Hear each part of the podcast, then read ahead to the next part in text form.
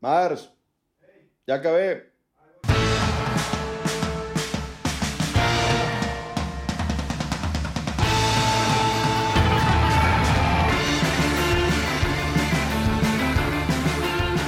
Bienvenidos a todos a un nuevo episodio de la mejor frecuencia auditiva en el mundo del vino y el buen vivir. Esto es The Wine Connection Pod, el champán de los podcasts. Nuevo episodio, mismos participantes. Está conmigo el mercader de vinos, Merchant de Bon, Diego de la Peña. En negocio, Negocio eh, salud eh, presente, aquí andamos. Presente, presidente. Yo soy Miguel Ferriño.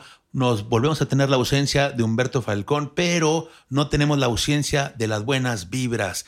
El día de hoy vamos a hablar de un artículo que apareció muy, Controversial. muy controversial, eh, pero creo que en buen momento, eh, muy pertinente a estas fechas que estamos viviendo post-pandémicas sobre la profesión del sommelier. Y después vamos a degustar un vino rosado.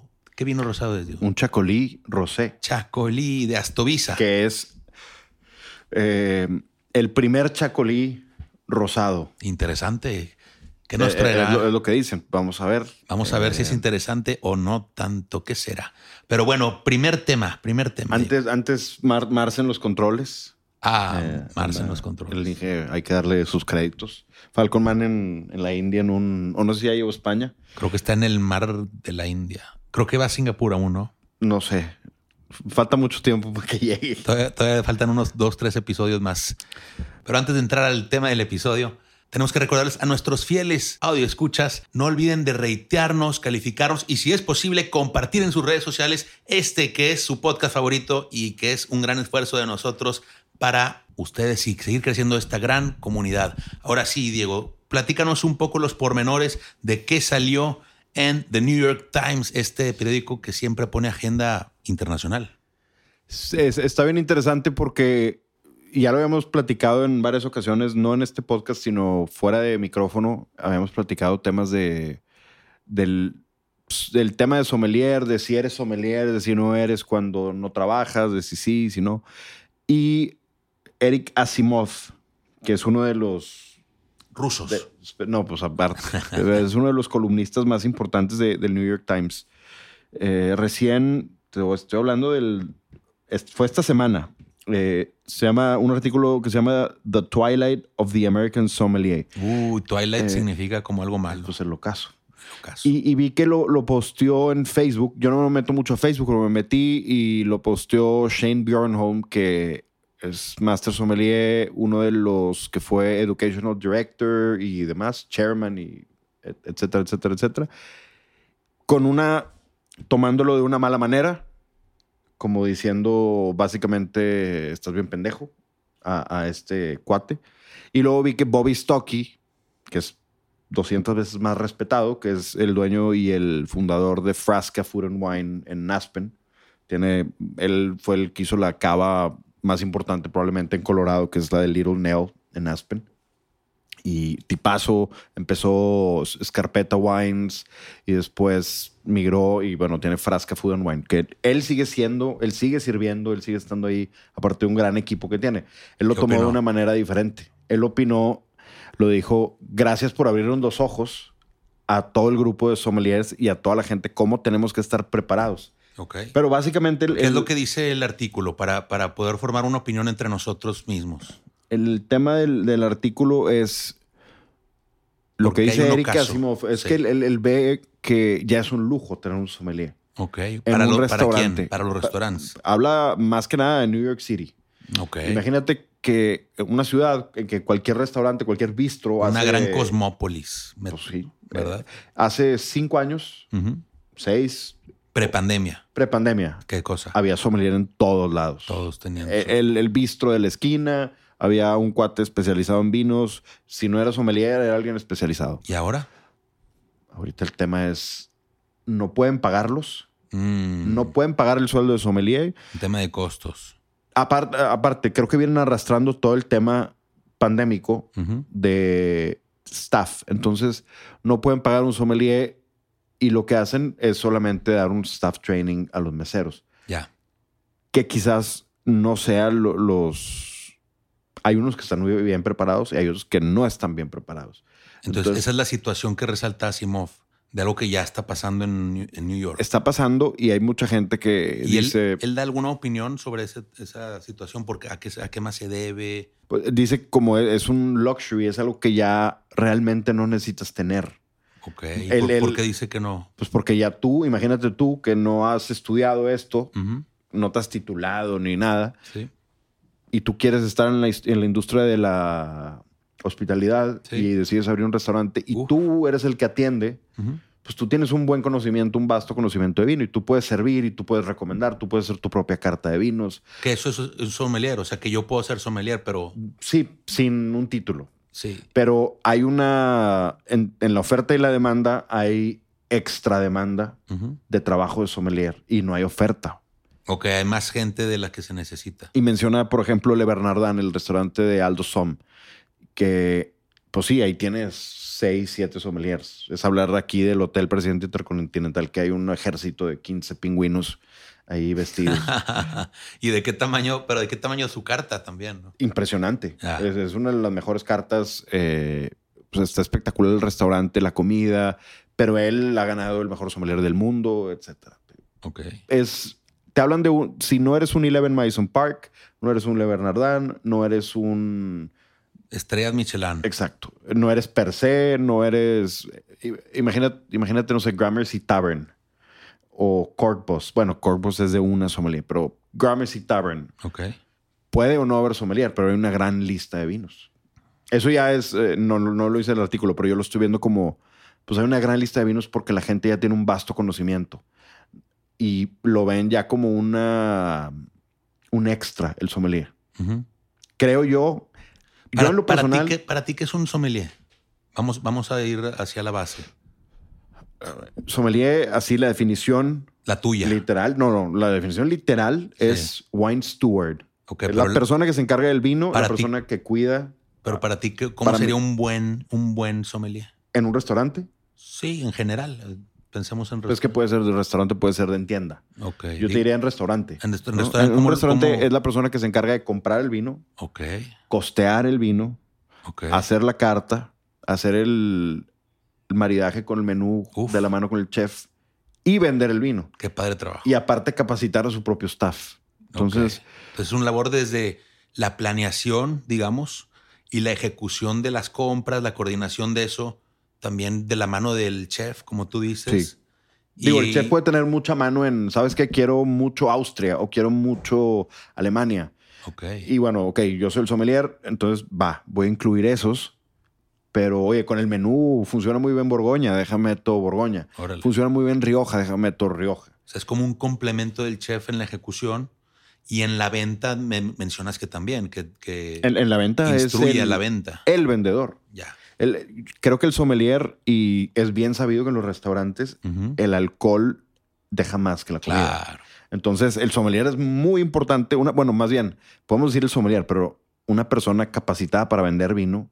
Creo que lo platicó Humberto hace tiempo que le tocó una persona que vendía, que le vendió el vino de una manera espectacular y no era ni sommelier, era nada más una persona muy apasionada por ese viñedo Ok. o por esa región, Ah, una cosa así, ¿no? sí, lo mencionó en Austria. Eh, Sí, ah, que era un austriaco que nada más un austriaco que, que- conocía Austria. que conocía solamente Austria y particularmente eh, amante de. Uy, se me fue el nombre del platillo.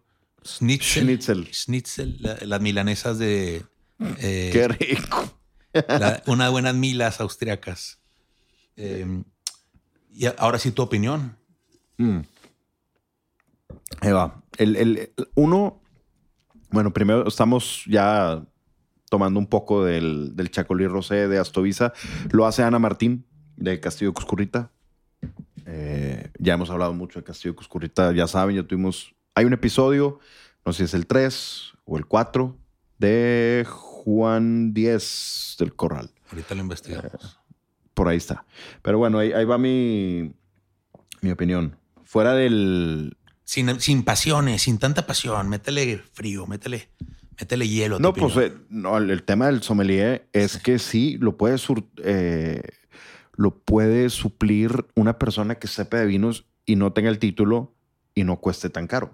Bueno, pero una cosa es estudiar y otra cosa, digamos, Porque lo que me está diciendo es que básicamente seguiría el puesto de sommelier, pero que la persona no, está estudiada en eso. No puede ser un puesto, puede ser el mismo chef el que venda. Ok. ¿No? O que se distribuyan las, las facultades, digamos, sus, sus responsabilidades entre otro staff.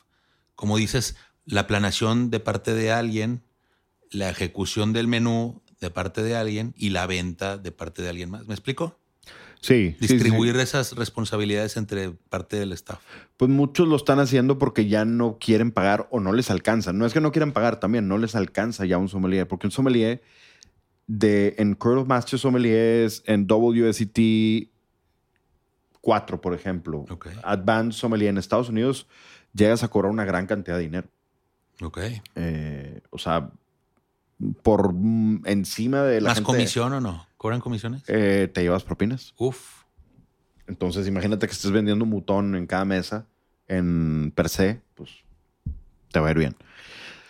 La, cosa es, pues sí, eh, yo siento que el artículo habla mucho del tema de que hay muy poca oferta de trabajo ahorita, porque los vienen arrastrando todos esos, y lo platicaba con un buen amigo restaurantero hace una semana. Mm. El arrastrar costos pandémicos es horrible. Él me contaba que terminó de eso este año pasado, apenas.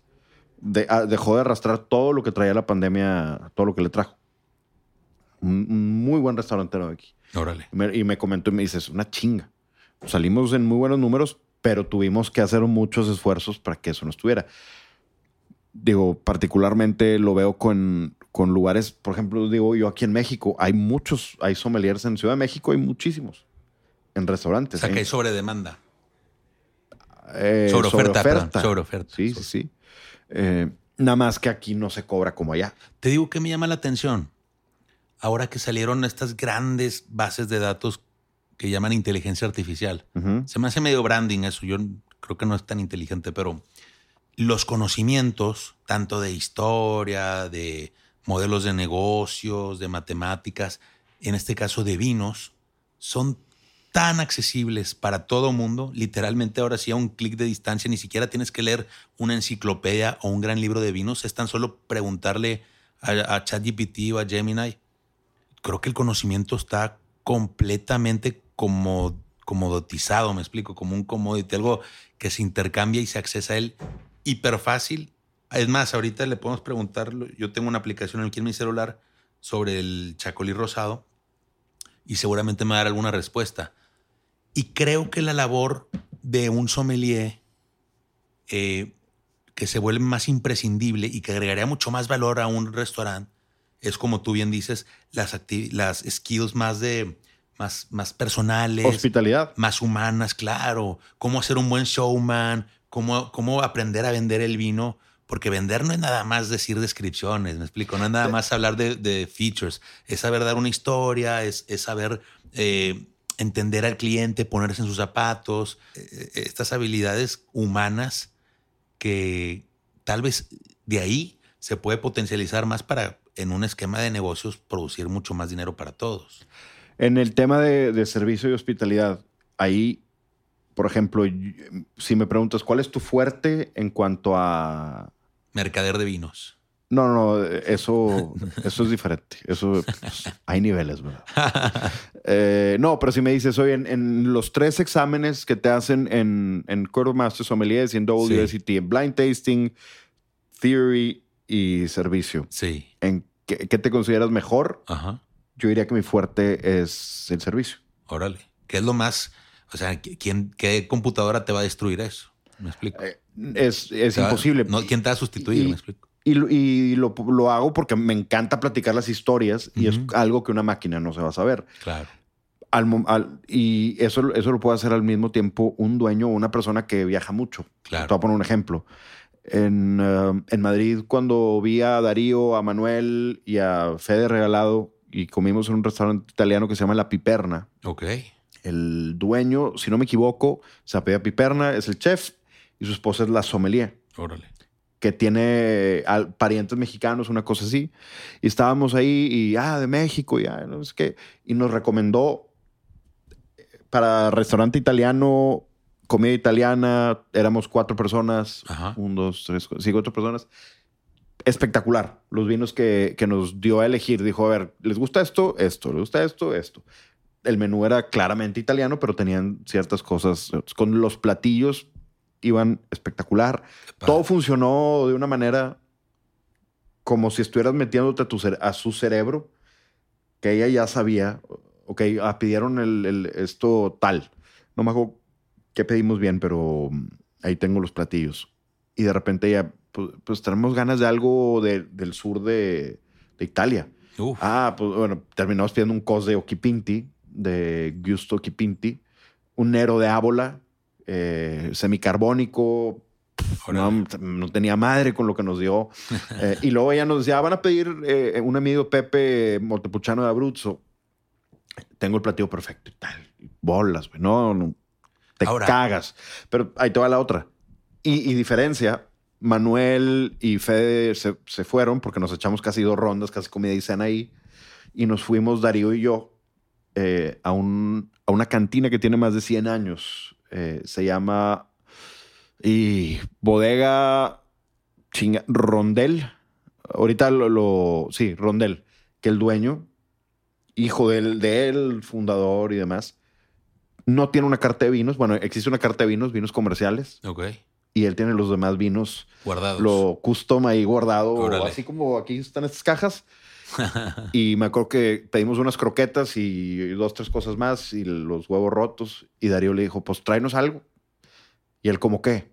¿Como qué? Algo fresco, eh, buena acidez, ya está. Ya sabía qué tomar. Sacó un, no sé si sacó un godello, no me acuerdo de dónde. Boom, espectacular. Y luego de repente, oye, pues un, al- algo de Rioja y un productor de Rioja, no sé, o Rioja Oriental. Cosas ya muy clavadas que él dijo, mira, mira, cuesta 15 euros. Muy particulares que nadie conoce y no, y no llega al mercado. Y que él tiene acceso por sus Claro. amigos a precios. Órale. Y era el dueño y él andaba con mandil sirviendo platos y comandas y todo. Pero se nota que si lo conoces, Él estaba viviendo, no estaba trabajando. Sí, y me tomé una foto con él y in- increíble el tipo. eh, tenían muchas fotos de Calamar, este guitarrista famosísimo eh, pues de la época Paco de Lucía y demás. De Lucia, o no sé cómo se diga. Pero bueno, eh, mu- muy, vintage el lugar, pero él, él sí, nos, como dices, no estaba trabajando. Él estaba... No, pero mira, este viñedo viene de... Ta, na, na, ta, ta, ta, es de fulano, pero fulano se lo vendió a fulano y luego... pasó. Lo. Pero luego ese, oye, y estas cajas las compré el año pasado porque tal restaurante, no sé qué, nos contaba las historias del, de la comida, no, porque la comida es muy simple.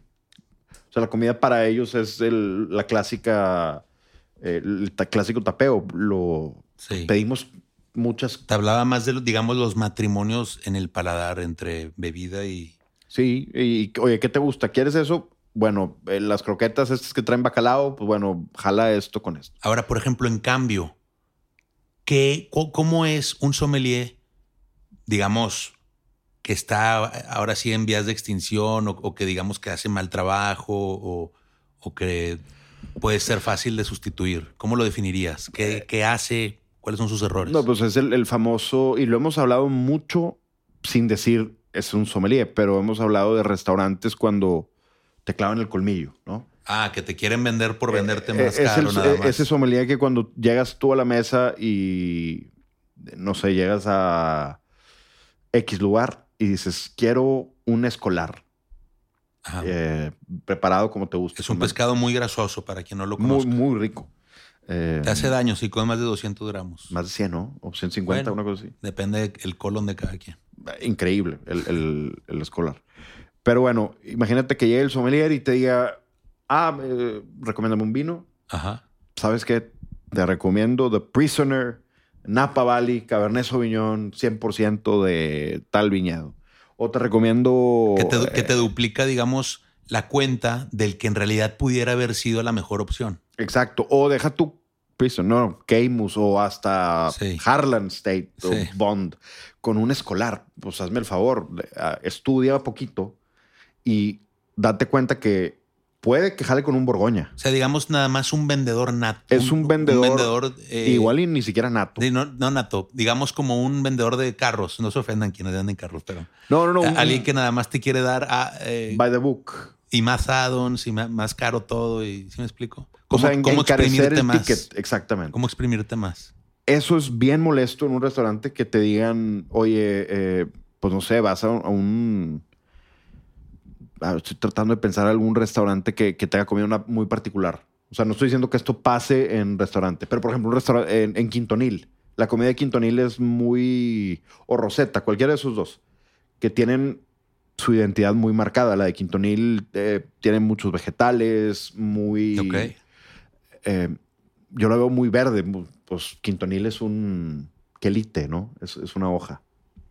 ¿Y qué tiene que ver? Eh, no, pues el, hay muchos platos. Por ejemplo, hay una nievecita que te dan en parte del tasting menu que es de nopal con limón y para limpiar el paladar, para después pasar al postre. Hay un, había, bueno, hay, hay un platillo que a mí me gustó y nunca lo voy a volver a encontrar, que era un pork belly en un plato hondo y era un caldo de, no un caldo, pero pues bueno, quesillo derretido en el pork belly. Pues, espectacular. Una mala práctica es decir, va muy bien con un Cabernet Sauvignon o va muy bien con un Syrah del norte del Ródano ya. eh, de Stefano Ye o de, digamos, un Chateau Rayas de un Chateau of Pap. Pues no, no va a funcionar con, con el menú de Quintonil. Eh, Wilton, que trabajó en, en Quintonil, ya no está ahí. Hizo muy buena chamba haciendo sus buenos menús con cosas de Borgoña, cosas de Austria, Alemania. Él muy clavado en Alemania, pues va de la mano con el menú. Me ha tocado llegar a restaurantes y pedir. Yo no pido pescado por mi normalmente, pero en restaurantes orientales me ha tocado que me ofrezcan vino tinto potente. Y digo, no. Y hay un meme de es, eso. que, es que recuerda algo. Eh, viven de las propinas. Cla- o sea, hay, hay- hay claro, un, claro, pero pues hay es un que- sesgo natural, ¿verdad? Eh, Pero yo qué culpa. O Claro, sea, claro, no. Obviamente ya te entendí a lo que te refieres. Estás diciendo que un buen sommelier, alguien que no va a ser sustituible, es alguien que verdaderamente le dé valor agregado al cliente. Y para darle valor agregado al cliente, no es nada más vendiéndole lo más caro, sino lo Eh, más apropiado y- lo que buen- vaya en eh, onda. Tienes ahí toda la razón. Y un buen sommelier lee el- la mesa. Ok, por ejemplo, los Eh, integrantes. Sí, me, me- me pasó en, en Romero y Azar, aquí en el 2013, 14, por ahí, que tuvimos Krug por copeo, Sí. hicimos el deal. eh, y- Krug, la champaña Krug Sí, por copeo. sí, Órale. Sí, sí. órale. Me toca- lo- algo que hacía yo el jueves, digo, dura perfectamente, pero el jueves, Sí. Es una práctica... Internacional. No, no, No. no. Fue un, Homemade. Eh, fue un, una, ¿cómo se dice? Eh, una rebelión, Maverick. ok. Eh, abrí la botella nada más y dije, si no se acaba, se las voy a quitar las propinas. Bolas. Y se acabó, se acabaron dos botellas en un fin de semana de Krug por copa. Eh, y, y funcionó muy bien porque con los tacos, no sé si te acuerdas, pero el taco de papada, Del lechón. Uf. taco de lechón y el taco de eh, tempura, ¿cómo se llama? El tuétano tempura que hacía Villanueva. Era mi, mi maridaje, pero algo que me pasaba a mí era ver si a una mesa y veía que estaban así como que la pareja tensa o indecisa del lugar. No, no sé si te, si te ha pasado entrar a un restaurante y decir, no sé si quería venir aquí. A mí no, pero a, a mi ex muchas veces. O sea, entrar y decir, híjole, güey, se me hace que no, este es el, no es el lugar. Y ya por la nada, a lo mejor la toma contigo y ya. Sin lugar a dudas. Bueno. Así fue. Ahí está. Y eso, eso yo lo sé ver y lo sabe ver un buen sommelier. Es, esta, esta pareja tiene un pedo ahí. Deja, mando, eh, les voy a mandar una copita de champán o de prosecco o de cava o, o lo que quieras. O un cremant para que... Ah, ah, ¿y esto? Por parte de la casa. Una cortesía. Una cortesía de la casa para que disfruten su noche, empiecen su noche bien. Y jala muy bien con... pup, pup. Ay, cabrón. Y la gente luego, luego baja la guardia y dice, Ah, Oye, ¿y qué recomiendas para tomar entonces? Ya. Es, eh, tienes que leer de- desde algo que, que siempre yo he visto y creo que es mucho en ventas. Es eh, la primera venta es bien fácil, siempre. Ah.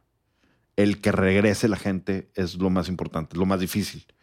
Y siempre decíamos, le decíamos a los meseros, si clavas el colmillo, si te ganaste tus mil pesos de propina, a lo mejor se fue esta persona, pero se fue con un mal sabor de boca y esa persona jamás va a regresar al restaurante. O sea, te, te- te viste el corto plazo y te ganaste tus mil pesos, pero ya, esa persona no va a volver al restaurante. Y todas las personas que nos escuchan mucho son sommelier.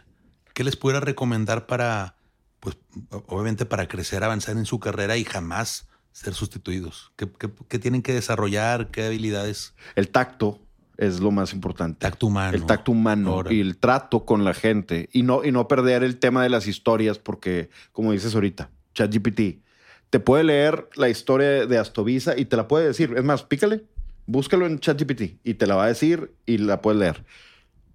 Pero qué diferencia hay de eso a que si yo fui al viñedo y lo conocí y tomé en el viñedo, que yo llegue y te lo platique en la mesa, pero no solo te platique la parte técnica, sino te platique, no sé, me rompí el pie. Oye, estaba en, en, en Chateauneuf y pisé un galet y me torcí y, ah, ¿no? y te das cuenta que las piedras son muy grandes. Platicas tus experiencias y tus vivencias y es bien sabido, a la gente nos encanta escuchar historias. Claro. O sea, los humanos somos personas que las historias nos... Mira, quiero que me digas si puedo calificar o no con la ayuda de ChatGPT como un buen sommelier del siglo, inicio del siglo XXI. Ah, cómo no, caballero. Mire, Astovisa es una bodega familiar que se encuentra en la localidad de Ocondo, en la provincia de Alaba, en el País Vasco. Fundada en el siglo XVII, la bodega ha combinado la tradición vitivinícola con la innovación en la producción de chacolí. Astovisa no solamente se dedica principalmente Disculpa. a la verdadera autóctona Tráeme una bohemia negra. bohemia. Ah, Por favor. Pero no, Eh, le quiero comentar algo un poco de Astovisa. No, es, no, gran tráeme el bodega. 3B, ya. Tra- 3B y bohemia. Eh, pero se encuentra en un entorno privilegiado, eh, rodeada de viñedos de terrazas que aprovechan la Sabes que ya me- ya topografía me única voy. de la zona. Uh, no, bueno, eh, ¿indio cuál? Indio. Ah, indio. Así. Eso, ah, eso es lo que pasa. Y cuando yo digo, tengo muchos clientes que les doy staff training. No estoy diciendo que mi manera es la correcta. Y es algo que también siempre decimos. Este, este individuo, Eric Asimov, no está en lo correcto ni está equivocado. Es, es un, pues pónganse las pilas. Porque si no eres indispensable, quiere decir que algo estás haciendo mal. Entonces, el punto mío es el, el vender, uno, sí, el platicar las historias, dos, muy importante también. El tú tener las vivencias de catar, haber probado esos vinos, no puedes vender algo que no, que no sabes. Para mí eso, cuando doy staff training, está prohibido. Y otra cosa es algo que siempre le digo a todos los chavos que, que capacito es, si en 30 segundos, y es algo que me decía mi papá a mí de niño, si en 30 segundos no dices lo que quieres decir, no sabes lo que quieres decir. O sea, si en 30 segundos no me dices el astovisa, Hay una frase muy famosa, ¿no? de, directo al grano. No, o, no, no. O derecha a la flecha, como No, diría no. Américo. Es una que decía mucho tu papá, tú me comentabas. Ah, sí. No hay que ser, No, más vale ser más vale ser, preciso, conciso y macizo ¿qué? que profuso, confuso y difuso. Ahora sí. Que es básicamente, no me confundas, dime por qué está rico con mi ceviche. Así es. Que esto es eh, Onda Rabi Belsa y Onda Rabi Suri. Lo estamos probando. No, me parece totalmente correcto. Mira, eh, creo que esa es la definición. Si, si la, la información ya quedó totalmente hecha un commodity a la que todos tenemos acceso y a lo que tenemos que aprender a hacer es a explotar nuestras habilidades humanas, a poder contar historias, a ser entretenidos y a poder po- aportar algo que una máquina no lo hace, por lo menos al día de hoy. Ya sabremos si en unos 10, 15 o 20 años nos enfrentamos contra otras dificultades, pero al momento no se ve por dónde. Al momento no se ve por dónde. Siendo una persona única, hay que aprovechar eso. Todos somos únicos y eh, solamente nosotros, cada uno tiene la llave para poder abrir ese destino y conectar con las personas verdaderamente. Ahora sí, quiero que conectes tú, Diego. Explícanos este Astovisa Rosé. Yo nunca había visto un Chacolí Rosé. ¿Qué onda? ¿Qué te parece? Y dime, pues, ¿a qué sabe? Bueno, este mm, Astovisa, eh, Chacolí, que mm, eh, supuestamente es el primer rosé, Chacolí, Chacolí rosé, eh, Ondarrabi Belsa y Ondarrabi Suri, dos uvas autóctonas de, de la región de Chacolí. Y Astovisa, como ya decía, Ana Martín es la enóloga y tienen este proyecto también. Eh, Castillo de Cuscurrita, Ana Martín hace los vinos, Astovisa los hace ella también. Eh, son unos vinazos. El blanco es un vino increíble. Y este rosé, a mí, ahorita Miguel ya se fue, eh, se me hace bien, bien interesante. Entonces estoy solo en el cuarto probando a la manera que me gusta. Y la, nariz es como mucho, eh, algo de sandía con fresa fresca y un poco de arándanos frescos también. Muy, muy tropical, un poquito de mango inclusive en la nariz. Hay algo verde, un verdor, un pequeño mentol por ahí eh, que se escapa, que, que está por ahí. Inclusive ah, hay, algo bien extraño en el, en el chacolí.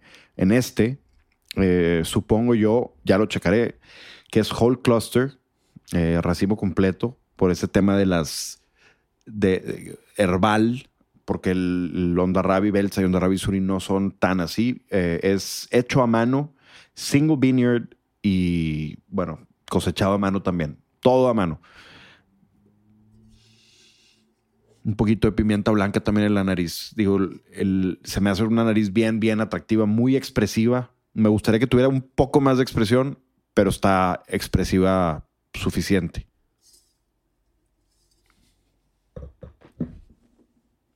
Mm. Y hay un, un amargor muy ese phenolic bitterness, eh, una acidez increíble, muy punzante, muy rica la acidez. Tiene ese toque de, como del ah, mango, mango, pero no, no maduro al 100, mango, mango verde, un poquito de, de durazno también, hay algo de cítricos, limón amarillo, muy parecido híjole, no, no es un, lo que podría considerarse un clarete para nada. Esto es más un rosé estilo eh, Provence o un rosé clásico, mucho menos color. No está tan. Eh, no tiene tanta extracción. El, color es, es, muy, muy tenue, pero muy rico el vino. Es, se siente no es meloso, no tiene dulzor, no tiene estos gramos de azúcar que podría tener los vinos rosados. Está muy fresco. Se me hace que el, final es muy largo ahorita, como conforme estoy hablando, sigo teniendo el final de la primera, que, el primer trago que le di, entonces está muy, muy interesante. ahí va, otro trago. Lo herbal resalta mucho.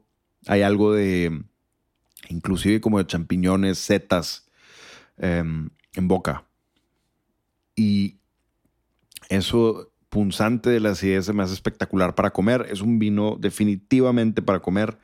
Yo creo que solo funciona, pero yo lo preferiría para comer. Y ahorita que ya, ya empieza acá el calor en Monterrey, va a empezar a hacer mucho más calor. Un buen rosé nunca falta. Este va a tener descuento. Yo no tengo el precio aquí. Al ratito lo, lo subimos va a ser algo, yo creo que va a ser un muy buen vino rosado que van a, van a poder encontrar acá en Little Wine Market, fuera de los que ya tienen. No es similar a los que ya conocen el uh, Pans Couché de, de Jean-Luc Colombo. Este es un poquito, tiene un poquito más de potencia, un poquito más de cuerpo, un poquito más de acidez. El otro es, es mucho más fresco, más light. Este tiene un poquito más de potencia.